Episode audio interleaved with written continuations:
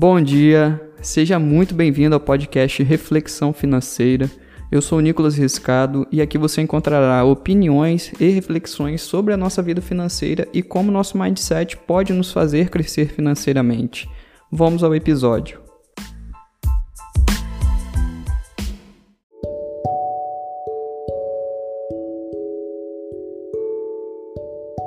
Nesse episódio, nós vamos falar sobre limite entre o que eu quero e o que eu preciso.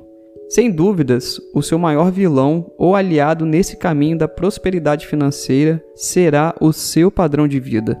Portanto, que é dito com frequência por educadores financeiros sobre viver pelo menos um degrau abaixo. E não é dito de forma banalizada, mas sim porque é uma matemática exata, simples e fácil de compreender. Pois se você gastar mais do que você ganha ou ganhar menos do que você gasta, você sempre ficará endividado, no vermelho, talvez com uma dívida cada vez maior se você não for capaz de contornar essa situação. Da mesma forma que se você gastar menos do que você ganha ou ganhar mais do que você gasta, você terá dinheiro disponível, livre, onde sua disciplina nesse caminho pode te levar a valores cada vez maiores. Só que apesar de parecer tão básico, até mesmo comprovado de uma forma matematicamente simples, a teoria na prática é outra. Nesse caso, pelo fato de existir algo no meio desse caminho que tanto te prejudica de crescer financeiramente ou ter uma vida financeira mais saudável. E esse algo se resume no limite entre o que você quer e o que você precisa. Se você parasse nesse exato momento para olhar tudo o que você tem dentro de casa, principalmente dentro do seu guarda-roupa, você chegará à conclusão de que muitas das roupas que você tem você não precisaria ter comprado. Talvez esse celular ou dispositivo que você está ouvindo esse podcast não precisaria ter sido trocado, comprado quando você o comprou. Não venha aqui dizer que você não deve se vestir bem, não tem que se vestir bem da forma que gosta, ou que você não pode ter o celular que você quer, ter o carro do ano, mas sim saber o que realmente você precisa, saber o verdadeiro motivo, a motivação que está por trás das compras que você tem realizado.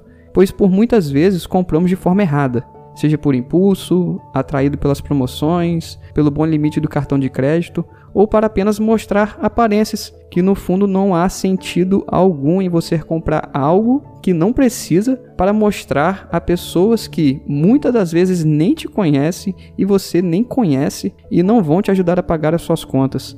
Por isso, faça compras inteligentes. Tente adotar um hábito de olhar mais para si, para suas reais necessidades e deixe-se mostrar o que realmente importa, o seu valor e não o seu preço.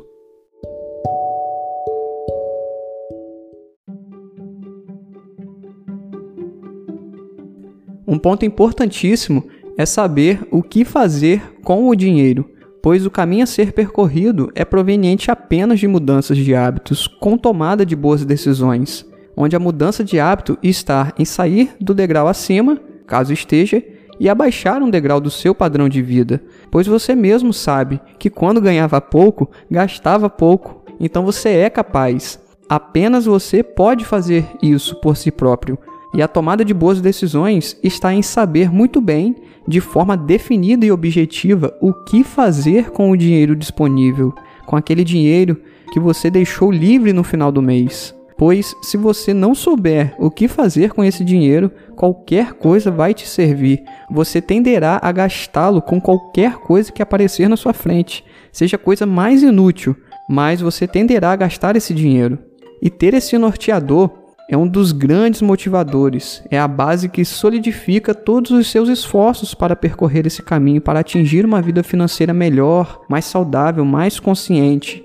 Você pode utilizar-se de metas como ter esse dinheiro disponível para aquisição de bens, seja um carro, um imóvel, se quiser, mas o que mais faz sentido é, antes de adquirir qualquer bem, ter esse dinheiro que você está sendo capaz de, com muito esforço, fazer sobrar no final do mês, investido.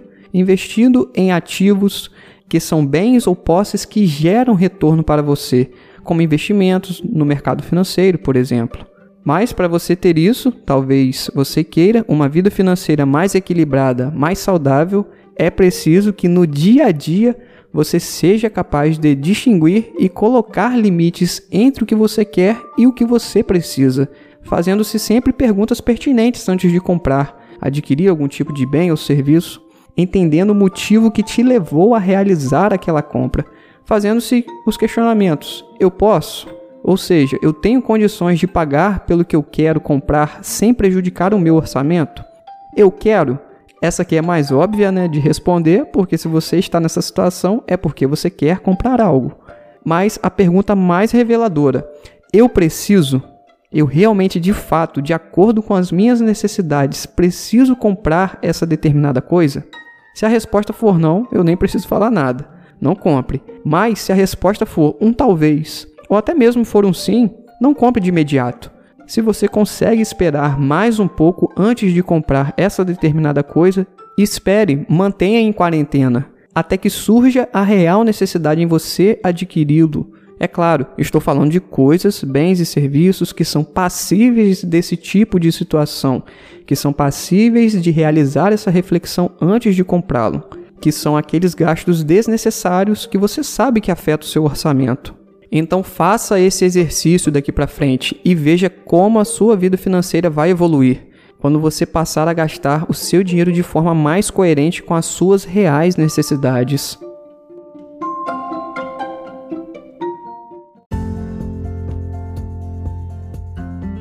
Então, muito obrigado por você ter ouvido até aqui.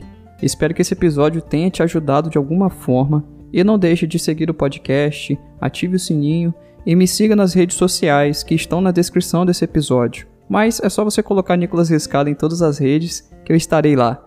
Um grande abraço e até o próximo episódio.